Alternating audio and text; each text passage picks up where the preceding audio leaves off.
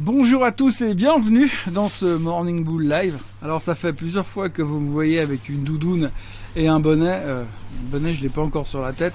Euh, en faisant ces vidéos du matin et à chaque fois vous me dites oui mais t'as pas le chauffage. Alors oui j'ai le chauffage. D'habitude je tourne en bas dans le sous-sol où il fait pas toujours très chaud. Et puis c'est aussi pour changer un peu du t-shirt. Et puis là, en fait, euh, je suis carrément dehors. Donc j'ai été filmé carrément dehors. Donc j'ai une vraie doudoune. C'est justifié parce que ce matin il fait froid. Mais comme il fait encore soleil, puis qu'on sait pas combien de temps ça va durer, aujourd'hui je me suis dit, je sors et je justifie ma doudoune ce matin. Donc les marchés financiers, eh bien on va parler finance encore une fois et on est un peu dans une période vraiment troublée. Il y a pas mal de nuages noirs qui s'amoncellent dans le ciel et finalement le marché résiste relativement bien, mais on peut quand même se poser quelques questions parce que il y a deux trois doutes qui planent et Monsieur Powell l'a clairement exprimé quand même un tout petit peu hier.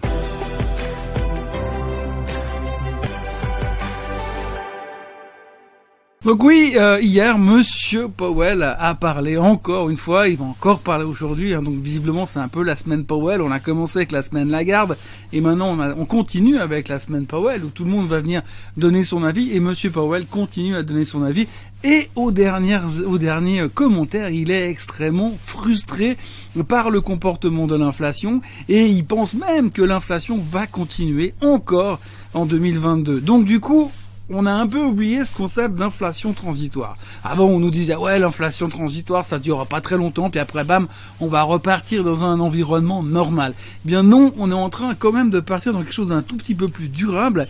Et donc, en fait, la grande question que tout le monde se pose, c'est que transitoire, ça veut dire quoi? C'est transitoire trois mois ou transitoire trois ans? Parce que si c'est trois ans, ça va pas être tout à fait pareil au niveau de la performance du marché, de l'interprétation surtout que les investisseurs vont en faire. Donc aujourd'hui, on a non seulement euh, la problématique de Monsieur Powell, de son inflation. Donc on voit quand même venir, mais gros comme une maison, le tapering pour le mois de novembre. Ensuite, on est en train de nous dire, à l'époque, on nous disait, ouais, les taux, c'est plutôt pour 2023. Là, c'est quand même plutôt pour 2022. Donc, cette inflation, elle n'est pas complètement transitoire. Hein. Puis après, si on regarde un tout petit peu plus loin, on a la problématique des chaînes de production. On a les problématiques de ralentissement de la croissance en Chine. La problématique du, du fait qu'il n'y a pas un nombre suffisant de bateaux pour faire de l'exportation. Le fait qu'il y ait un power crunch. Maintenant, on a déjà parlé de ça en début de semaine. Les Chinois, ils ont de moins en moins d'électricité, de moins en moins d'énergie. Il y a certaines provinces, ils ont dû leur couper l'électricité complètement.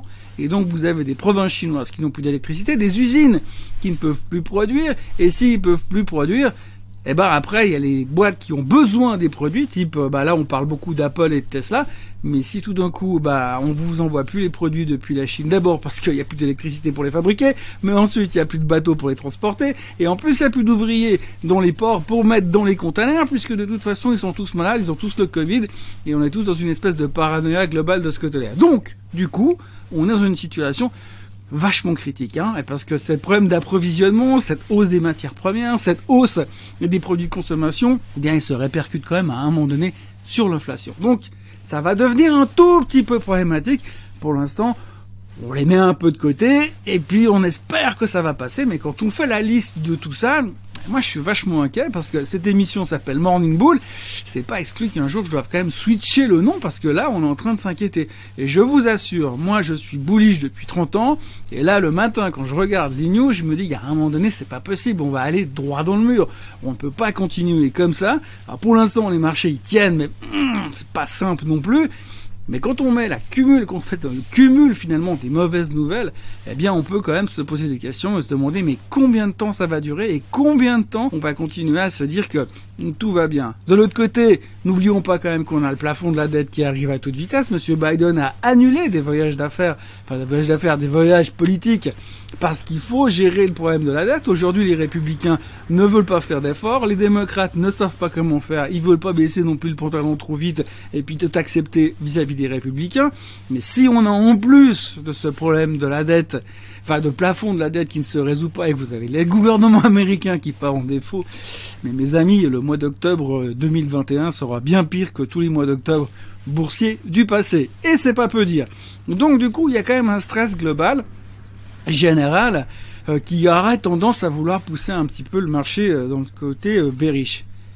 Je suis super angoissé parce que je suis en train de me regarder dans la caméra, en train de vous raconter des trucs super riches et vraiment, ça m'inquiète parce que c'est pas mon style. Mais pourtant, pourtant, il y a quand même beaucoup de choses qui sont étranges en ce moment et euh, pas mal de trucs qui sont en train de bloquer. Et moi, je suis quand même très très très dérangé par ce côté euh, frustration de la durée de l'inflation transitoire de Monsieur Powell. On voit clairement que il y va à tâtons. Alors ici, lui, il y va à tâtons, autant vous dire que nous, on est complètement largué derrière parce qu'on n'a juste pas le dixième des informations que lui, il a de l'autre côté. Donc voilà où on en est aujourd'hui.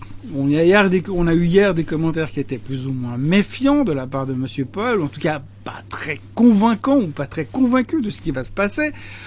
On a un énorme problème de ralentissement économique qui est en train de se pointer en Chine et puis on, fait un peu comme si ça se passait pas vraiment chez nous, donc ça pose pas réellement de problème. Mais quand vous regardez tout ça mis, bout à bout, ça me fait un tout petit peu peur quand même. Donc, plutôt méfiant. Hier, le marché a tenu, les Européens ont bien rebondi.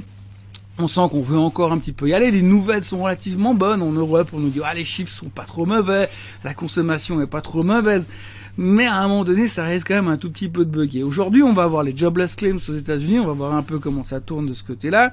Euh, et puis, ben, euh, demain, c'est le 1er octobre, donc là, on est en train de boucler un mois de septembre de merde, parce qu'il n'y a pas d'autre terme. Quand vous regardez un peu les performances sur les indices américains, c'est moins 5% sur le Nasdaq, moins 3% sur le S&P. On voit que les gens sont quand même en train de vendre un petit peu la croissance pour se planquer un petit peu dans tout ce qui est value. On se retrouve tout soudainement, on trouve que le côté dividende, c'est pas si mal. Et puis on est vraiment, vraiment stressé par tout ce qui bouge au niveau des rendements. Vous savez, le rendement du 10 ans, quand il fait 1,35, 1,56, c'est la panique totale. On a déjà vu ça il y a quelques temps. C'est pas la première fois qu'on nous fait le coup. Mais là, on nous le refait. Et quand on nous fait ces coups sur le, le rendement du 10 ans, c'est toujours intéressant parce que si vous regardez un petit peu, si on prend juste un tout petit peu de recul, je reviens quand même face à vous, mais si on prend juste un peu de recul, on se rend compte de quoi? On se rend compte finalement qu'on ne parle jamais vraiment du rendement du 10 ans. On en parle un petit peu, mais sans trop se prendre la tête. Et puis tout d'un coup, vous avez le rendement qui passe de 1,30 à 1,50, et là tout d'un coup, ça devient la grosse préoccupation du moment, et les gens ne voient plus que ça. Le rendement du 10 ans, le rendement du 10 ans, le rendement du 10 ans ça devient un tout petit peu fatigant, mais c'est comme ça que ça marche. Alors pour l'instant, on est très concentré là-dessus. Comme hier, le rendement du 10 ans n'a pas bougé, ni dans un sens ni dans l'autre, puisqu'on a déjà plus ou moins digéré un rendement du 10 ans à 1,56. On se dit, ok, ça va. Mais la problématique, elle est toujours là. Et l'inflation qui revient, et la peur de, de l'inflation, et la peur du tapering, et la peur de la hausse des taux. On a quand même pas mal de choses qui sont un tout petit peu dérangeantes pour l'instant. Et puis à côté de ça, bah, vous regardez quand même d'autres effets un petit peu pervers. Alors l'or, tout le monde s'en fout. Hein. L'or, ça n'intéresse plus personne. Ça fait que de baisser. C'est même plus une valeur refuge. On sait même pas à quoi ça sert.